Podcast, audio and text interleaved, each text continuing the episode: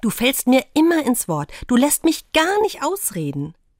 Hart trifft mich die Anschuldigung meines Sohnes, und ich will gleich etwas entgegnen, mich verteidigen und falle ihm ins Wort, stimmt gar nicht.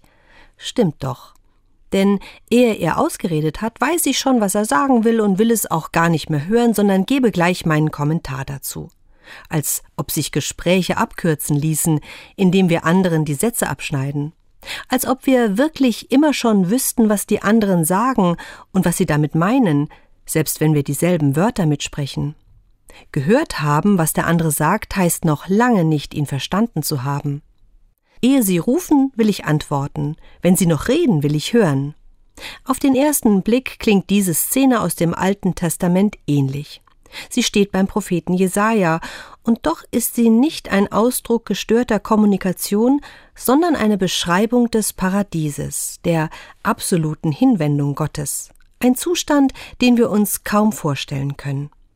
Denn siehe, ich will einen neuen Himmel und eine neue Erde schaffen, verheißt Jesaja im Namen Gottes.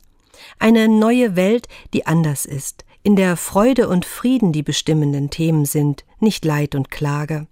Eine Welt, in der es keinen sinnlosen Tod gibt, sich menschliches Leben erfüllt und in der Wolf und Schaf beieinander weiden. Und ich füge hinzu, eine Welt, in der Eltern ihre Kinder ausreden lassen, zuhören und erst danach selber sprechen. Lieber Sohn, bei unserem nächsten hitzigen Gespräch werde ich versuchen, daran zu denken und hoffe, dass diese neue Welt auch bei uns schon beginnt.